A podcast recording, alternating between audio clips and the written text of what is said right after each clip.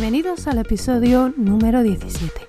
Yo soy Vero Martín, formadora en Administración, Gestión y Dirección de Empresas y hoy hablamos de cómo no rendirse y mirar siempre hacia adelante con ayuda de los hábitos.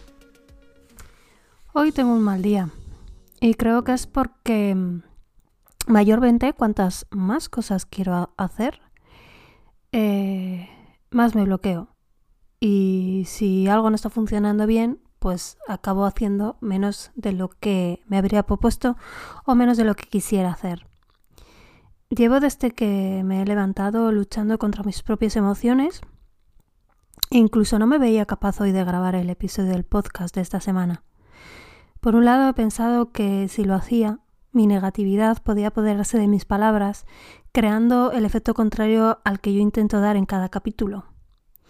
Por otro lado, mm, es que cuesta cumplir con los hábitos que voluntariamente nos establecemos para cumplir con nuestros objetivos cuando no tenemos un buen día. Pero la primera, que no quiero ofreceros un contenido falso y vacío, algo teórico y sin experiencia real, algo que de fachada de que funciona, pero que acaba siendo lo mismo que muchos otros hablan y que resulta repetitivo. Además, creo que las redes sociales pueden ser a veces confusas cuando vemos o oímos una visión distorsionada de la realidad que nos hace percibir solo una parte de ella. Lo que quiere decir es que a veces cuando seguimos a alguien y solo vemos la parte de su vida que nos muestra, podemos pensar que se trata de una vida eh, perfecta. Yo quiero guardar mi intimidad, pero también quiero hacer un contenido real y con valor. Por otro lado, eh, también he pensado que cuesta cumplir con los hábitos que uno voluntariamente se establece para cumplir con sus objetivos cuando uno no tiene un buen día, sí, pero como digo, llevo todo el día intentando mejorar esas sensaciones negativas. Me tranquilicé, me concentré en no dar vueltas a pensamientos negativos, en no decir cosas en voz alta que pudieran empeorar la situación tanto mía como de los que conviven conmigo, me puse música alegre y una taza de café y aquí estoy, cumpliendo con mis hábitos y con mis objetivos.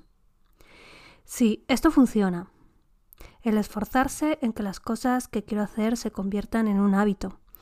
Habrá que mm, días en los que tenemos menos fuerza mental.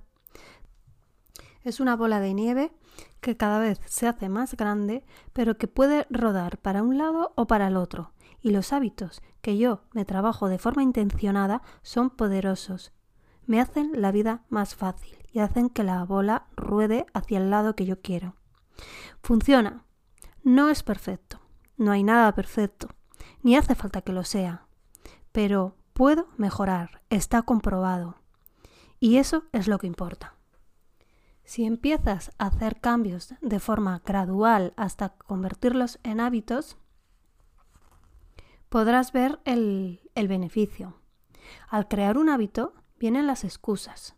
Nuestro cerebro nos saboteará debido a que su misión es mantenernos con vida y ahorrar energía.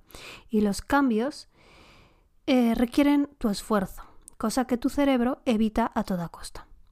El cerebro quiere cumplir con su misión y le da igual si tú eres feliz o no.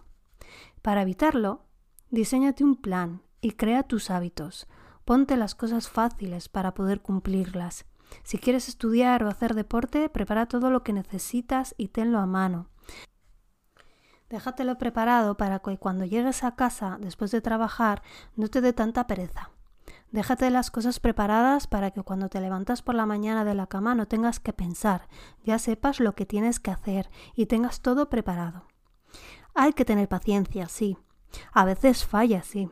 Pero cuando ves que hay progreso, que avanzas poco a poco y que funciona, la motivación te hará seguir. La costumbre es diferente a los hábitos. Los hábitos son intencionados y conscientes, la costumbre no. ¿Utilizas en tu día a día estos hábitos para mejorar tu vida? ¿Y cuáles son? ¿Cuáles usas? Te dejo estas preguntas en la descripción del episodio para que podamos compartir experiencias positivas y motivadoras pero reales. Solo recordarte que en mi blog publico información y formación para ayudarte a ser un profesional más competitivo, un profesional con mejores y mayores competencias y habilidades y que si quieres recibir mi newsletter mensual para recibir en tu correo, solo tienes que suscribirte en vmescueladegestión.com barra contacto donde podrás eh, adquirir nuevas competencias específicas para personal administrativo y gestores de empresas y competencias y habilidades blandas y herramientas digitales que te permitirán progresar en tu trabajo y en tu vida. Un abrazo, guerrera o guerrero de la vida. Nos escuchamos la semana que viene en otro episodio de Gestión de Vida, la asignatura que nunca tuvimos.